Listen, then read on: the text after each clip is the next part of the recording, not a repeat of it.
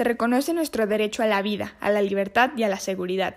Se establece que todos somos iguales ante la ley y que tenemos derecho a ser oídos públicamente. Tenemos derecho a una nacionalidad, a buscar asilo y a circular libremente y elegir nuestra residencia. Derecho a formar una familia. Derecho a la libertad de pensamiento, de conciencia, de religión, de opinión y de expresión. Derecho a la seguridad social, al trabajo, a un nivel de vida adecuado y a la educación. Claro que en el ejercicio de nuestros derechos debemos considerar las limitaciones de la ley,